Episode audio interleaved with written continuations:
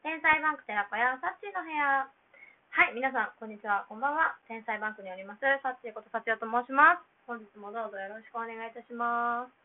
え前回はですね、まあ、すごいホットトピックを突然、これどないやねんって怒りながら撮ってたわけなんですけど、私が尊敬してやまない政治の学者さんである大沢先生からコメントをいただいたりとか、いつも聞いてくださってる亀ちゃんからもコメントをいただいたり、このラリーがあったりとか、あの結構盛り上がった回だなと個人的には思ってるので、もしまだ聞いてらっしゃらない方がいたら、ぜひ聞いていただければ嬉しいです。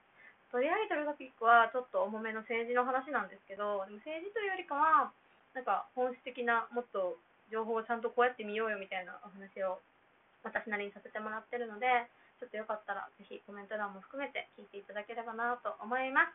はい、というわけで今日はですね、えっ、と、あの、ラフな話題で打って変わっていこうと思ってますので、えー、気な聞き流していただければなと思います。今日は、えー天才バンク寺子屋の、えー寺子屋ネーム、さやかさんからもらった質問に答えたいと思います。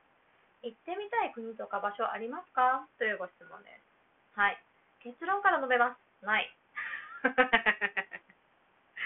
1分半にして、このラジオの結論終了ですよ。どうすんの？あとの8分半どうするよ私っていうね。いや、さすがにね、これで終わる気があったら、あの、撮ってないわけなんですけど、でなんで私がその行ってみたい国とか場所が出てこないのかっていうところを、さっきずっと自己分析してて、その分析結果をね、ちょっと皆さんにお話しながら、じゃあ今後どういうとこに行きたいんですかって話をちょっとしたいなと思っております。えっと、まあ、一番大きな理由が、海外、飽きたっていうのがありますね。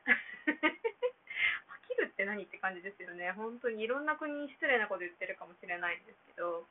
まあ、学生時分から結構確かに海外って常々行ってて、で、仕事上、まあ今4年、今5年目になったから4年間仕事したことになってるんですけど、その4年間も、まあ日常的に結構出張っていう、海外出張が多い仕事だったんで、3ヶ月に1回定期的に行ったりだとか、まああの、ミャンマー担当になった時とかは、あの、頻度は減りましたけど、1ヶ月間ずっと出張行っとけみたいな、っていう、スマ、ホテルに住むみたいな感じになったりとか、なんか結構そういう海外に触れ合う機会って常々多かったので、で、日本にいてても海外の人とやり取りをずっとし続けるような仕事環境にいたから、なんかあんまり旅行でも海外に行きたいとか、なんかそういう欲がすごくなくなりましたね。どっちかっていうと国内旅行の方が嬉しい気がしてます。うん。じゃあなんでこんなに私飽きてんだろうなっていうところをちょっとご説明したいなと思ってるんですけど、まあ、まず、えっと、新鮮味がなくなってきたなって2つあって、まあ、人に対してもそうだしこの旅行に行った時に得られる経験ってところもそうなんですけど、まあ、まず前者から言うとそうだから私仕事上で結構海外とか異文化の人価値観が全く違う人文化圏が違う人と一緒に仕事をするっていう機会が、まあ、ずっとだったわけですよね。で大きなプロジェクトになると一気にまあ私発電所を建てるプロジェクトなんですけど一気に3社ぐらい関わってくるからでそれが全部海外企業っていうのがザラだったのでこう海外の人と接するっていう機会は日本に行っても毎日そうだったんですよね。でかつ同じ会社であってもタイ支店にいるタイ人のスタッフの方とかとも会話をしなきゃいけなくてまあなんかそういう意味では本当に山ほどいろんな海外の人とやりくりしてきたなっていう経験はすごく思ってます。なんですけど、なんかその長い間そういうことをやっていく中で気づいたのが、なんか外国人の人だから、日本人だからって言って、なんかカテゴライズできるようなことって一つもないなって気づいたんで。結局個々人によるっていうところで結論がついちゃったっていうのはあるんですけど、まあ一般的に言われる確かに日本人がよく働くとか、あのこの国の人は定時できっかり帰るっていうか、まあ、定時できっかり帰るの日本以外はほぼそうなんですよ。まあ、それが当たり前なんで日本だけが異常っていうのも最近気づいたんですけどね。なんですけど、なんか同じ日本人であってもなんかえ日本人ならこれわかるでしょってことがわかんない人もいるしその外国人であっても日本的な仕事の仕方をする人もいるしなんだろう結局個人によるんですよね。その所属組織も違えば社風も違うわけででただ同じ会社であっても価値観とかその人の能力とか長所短所全然違うから仕事って全部出ちゃうんですよねってなった時になんかこうみんな違うわっていうなんかそもそもこう日本人だから外国人だからっていうカテゴライズが全く意味がなくて結局個々人の能力とかやりたいこととかなんか特性によって全然仕事のやり方も変わってくるなっていうのが私の大きな気づきでした。だからなんだろう別に海外の人と働くことで気をつけなきゃいけないことって何っていう質問とかをもらったり時々したんですけどうんまあ関係なくて日本人であっても同じと思うなっていうか自分の期待値を上げちゃいけないなっていうのをすごい感じてて。もうあとまず諦める 諦めるってネガティブな言い方だけど期待しないってすごい大事ですねだから最初からみんな違うベースで生きてるから自分が、まあ、どれだけ分かりやすく伝えても伝ってない時だってあるしっていうなんかみんな違うぞっていう根本からみんな違うぞっていうところは持つようにしてますね。っていうわけでなんか海外の人だからといってなんか価値観が変わるというかそういうことがほぼないなくなったなと自分の中では思ってますね。日本人でもだって頭おかしい人いるじゃないですかいい意味で なんか特にこの寺子屋だったら本当にいろんな方がいていろんな価値観を持ってる人がいるから別に日本であってもそういう新しい価値観に出会えることってたくさんあるからなんかそれが別に海外だろうが日本だろうが関係ないなっていうのが一個の観点です。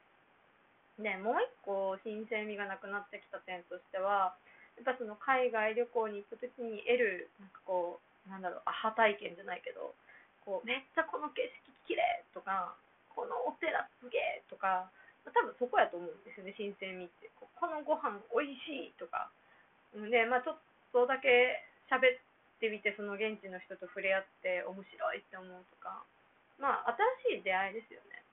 でも個人的にはなんか今そんなにそこへのインプットを欲してないなっていうのをすごく感じてます。だからまあ学生の時は確かに出会うもの全てが新鮮で目に入ってくる風景がすごく新鮮だったからなんかうわー綺麗みたいな感じだったんですけどなんかまあわー綺麗なんですよね所詮ね。で結局その価値観アップデートするタイミングっていうのはまあもちろんその風景とかであるかもしれないしっていうのはあるんですけどうんなんかそこで得るインプットよりかは別にそのさっきも言った通りなんか日本人でも話してて得られる新しい価値観ってあるからなんかそっちの方がすごい私にとってはなんか大事なのかなと思ってて。だからあんまりなんかこの風景見に行きたいとも思わないし写真で綺麗なのいっぱい見れるし なんかそんなにそこはどうでもいいかなみたいな。まあ見れたら見れたでね綺麗だななんですけどやっぱ綺麗だなで終わるんですよね自分の中で。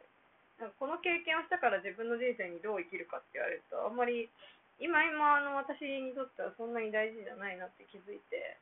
だからこうあんまりこう海外に行きたいっていう思いが本当になくなっちゃいました。はい。じゃあ何したいんですかおいしさんって感じなんですけど私が最近すごいしたいのは逆にあのインプットはやっぱ結構やってきたと思ってて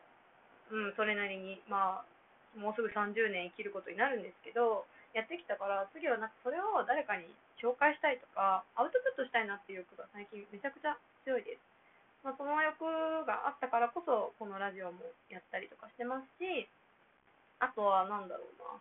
あのアナザーティーチャーっていう教育団体を私はあの一応運営させてもらってるんですけどそこ関連で来週高校にオンライン授業をさせてもらえることになったんですね。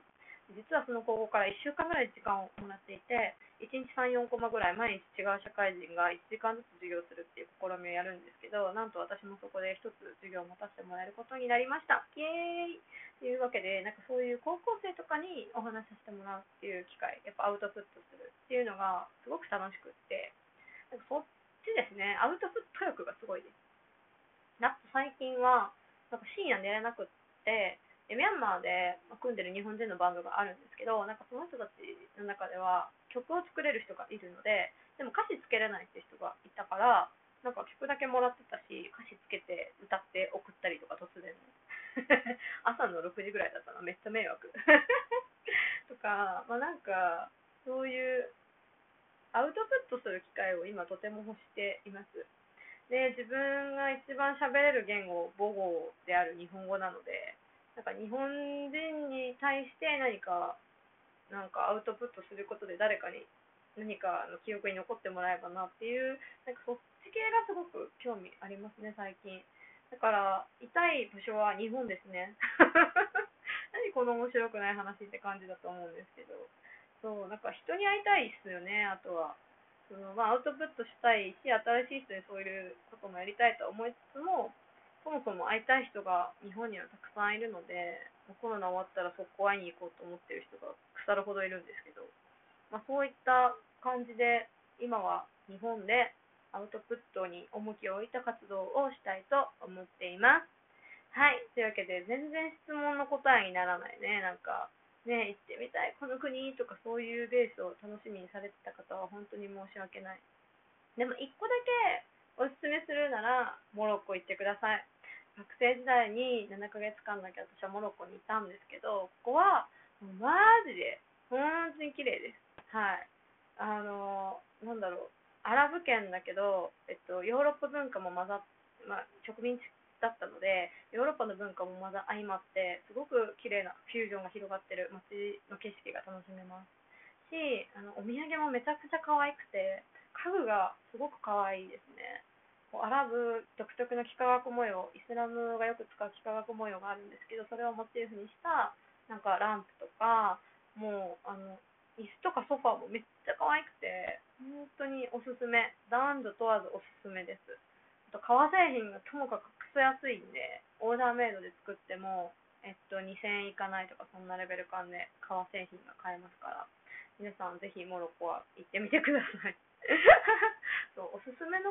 の方が良かったんだろうね、きっとね、っていう。